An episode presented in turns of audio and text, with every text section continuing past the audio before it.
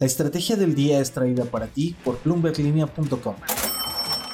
Muy buenos días. En las últimas 24 horas no se habla de otra cosa más que de la América. Pues vamos a darle primero el negocio, en qué realmente se está invirtiendo, qué busca Emilio Azcárraga, además la acción de Pasiones y en qué otras se podría invertir.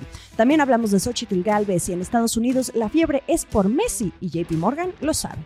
No olviden hacer clic al botón de seguir del podcast, activar la campana para que así puedan recibir la alerta de un episodio nuevo cada mañana. ¿De qué estamos hablando? ¿De qué estamos hablando?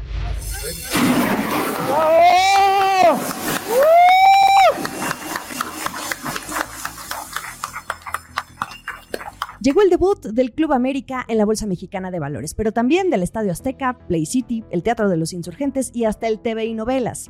Todos estos negocios que Grupo Televisa ha venido anunciando en el último año que escindiría para dejar únicamente bajo el paraguas del grupo a sus negocios más estratégicos, como lo es el de telecomunicaciones que opera Easy. Esta decisión implica la creación de una nueva empresa de nombre Oyamani, pero este nombre no es el que se refleja en la clave de pizarra con el que cotiza en el mercado accionario mexicano a partir del 20 de febrero. Emilio Azcárraga, presidente del Consejo de Televisa, dijo, la acción se va con el nombre de las Águilas. Así encuentran ustedes a partir del 20 de febrero a esta emisora con clave de pizarra Águil CPO. Rápidamente, ¿qué significa Oyamani? Si recuerdan sus épocas en el salón de clases, sabrán que esta palabra significa en náhuatl juego de pelota. Ahora sí ya todo hace sentido. Y en este juego de pelota bursátil, ¿qué es lo que busca Azcárraga? Según lo que dijo en la ceremonia del campanazo, mencionó las palabras crecimiento estable. Vamos a escuchar parte de lo que dijo. El grupo Televisa se ha caracterizado por sufrir eh, cambios constantes en beneficio de sus diferentes audiencias. Eh, se comprobó en el 91, cuando fue la, la primera vez salimos públicos. Eh, se ha comprobado con lo que hicimos con, con Univisión, formando Televisa Univisión, y hoy con esta oportunidad de sacar eh, los otros negocios que teníamos fuera de telecomunicaciones a, a la Bolsa de Valores con el nombre eh, Oyamani. Hoy se escribe una página más en esta historia que arrancó con una estación de radio en 1930, con una responsabilidad muy grande eh, y muy clara de eh, crecer estos negocios, de ver que tengan un crecimiento estable, que se enfoquen en, ver por los aficionados, por toda la audiencia que tenemos. Evidentemente eh, vemos que tenemos mucha gente ilusionada con el club, Esperemos que esta colocación nos lleve a tener eh, la cuarta de las mujeres y la quince de los, de los hombres eh, próximamente. Así las palabras de Emilio Azcárraga Jan, quien se queda como el principal accionista de esta nueva empresa que es Oyamani. Además le echó flores a sus pesos pesados en el grupo, Bernardo Gómez y Alfonso de Angoitia, copresidentes de Televisa, de quienes dice fueron los que encabezaron este proceso de desincorporación. También a Carlos Phillips en la parte de finanzas. Esto que dice sobre el crecimiento estable cobra mayor relevancia si consideramos el contexto. Grupo Televisa quiere liberar valor a sus accionistas. Echen un vistazo desempeño que ha tenido el precio de su acción. De acuerdo con datos de Bloomberg, Televisa ha caído 76.90% en los últimos cinco años. Y podríamos decir que es un proceso similar al que han seguido otros gigantes mexicanos como Alfa, por ejemplo, al escindir la autopartera Nemac y luego Axtel para no tener de chile mole y pozole en la misma panza. Otras empresas mejor han preferido deslistarse de la bolsa mexicana ante el argumento de no ver reflejado su valor en el precio de la acción.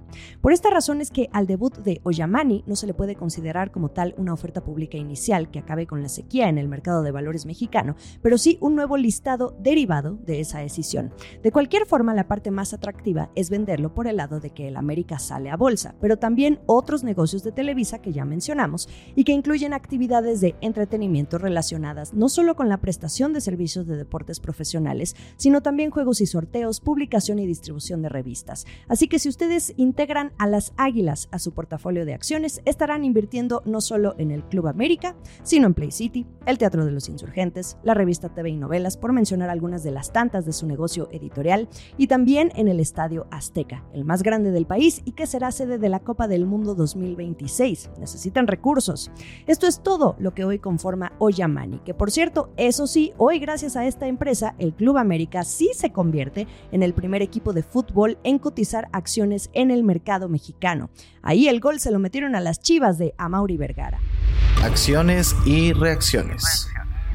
¿Y cómo chutó ese gol el América en bolsa a nombre de todo lo que conforma Oyamani, la nueva empresa con la que Televisa separa ciertos negocios? Apenas abrió el mercado, las acciones subían hasta un 166%, cotizando en 32 pesos por acción. Es decir, llegaron a triplicar su valor porque el precio de salida que se había fijado era el de 10.86 pesitos.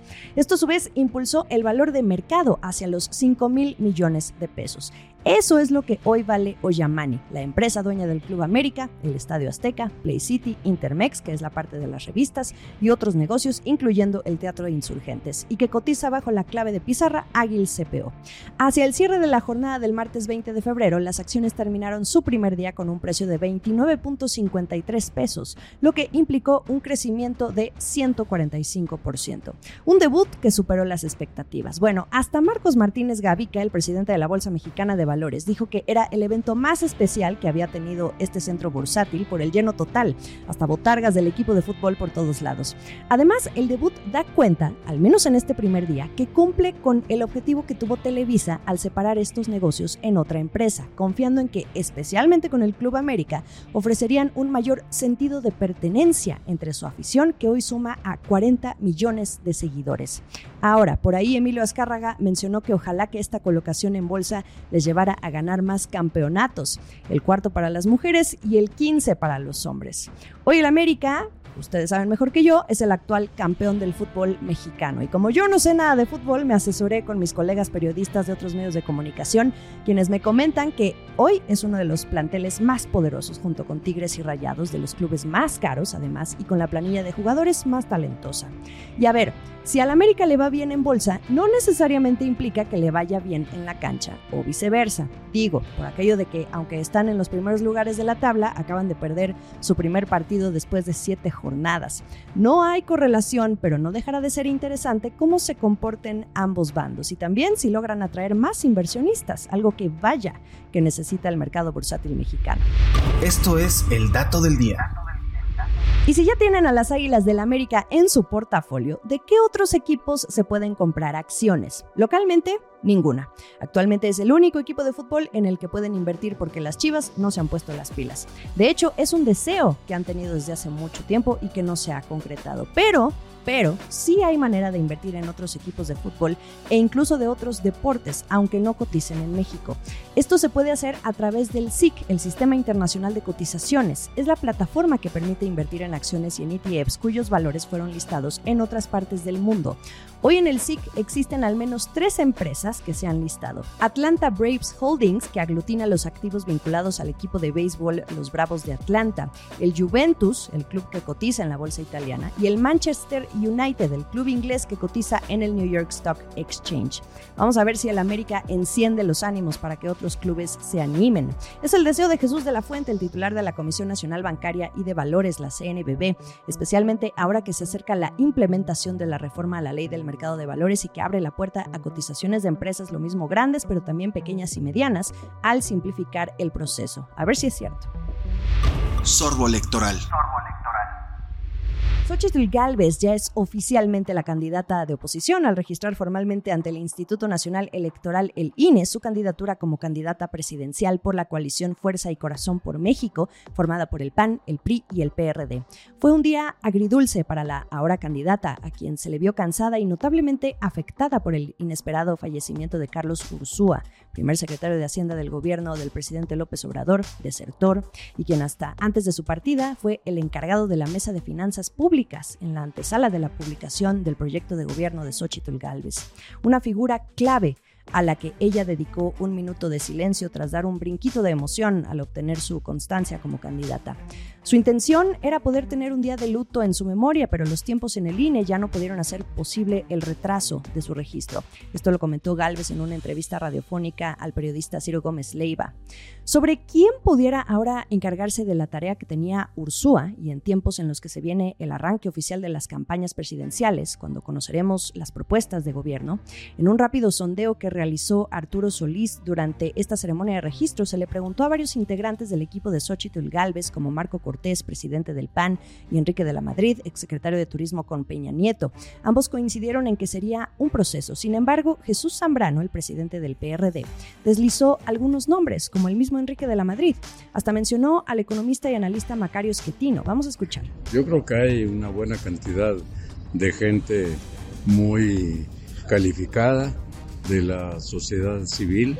Entre ellos me parece que, por ejemplo, Enrique de la Madrid es alguien que puede jugar este papel, por mencionar algunos. Hay otros que eh, sé que simpatizan acá con eh, la candidatura de Xochitl, como eh, Macario Schettino, que es un magnífico economista que puede jugar ese papel, o algunos del Instituto de la Transición Democrática también que, podrían ser parte de eso, los que elaboraron el libro este del daño está hecho, de reciente publicación. Hay gente muy valiosa. ¿Y tiene fecha para cuándo definirlo? No, yo creo que pues pronto, porque eh, tenemos que seguir avanzando en la elaboración de la propuesta. Estos son los nombres que se barajan al parecer de Jesús Zambrano, presidente nacional del PRD. Nada es definitivo, pero como le escuchamos, debería ser pronto. Hay que seguir avanzando. En otros asuntos, durante el discurso de Xochitl Galvez tras su registro como candidata, también criticó los mensajes de AMLO en contra de la marcha del domingo 18 de febrero que llegó al Zócalo de la Ciudad de México. Lo llamó mal perdedor y pidió al INE y al Tribunal Electoral estar atentos de lo que ella llamó instintos autoritarios. También le mandó un mensaje directo al presidente pidiéndole que deje de meter las manos en el proceso electoral. Señor presidente, le recuerdo que usted ya no estará en la boleta electoral. Si usted es un demócrata, usted debe estar preparado para su derrota.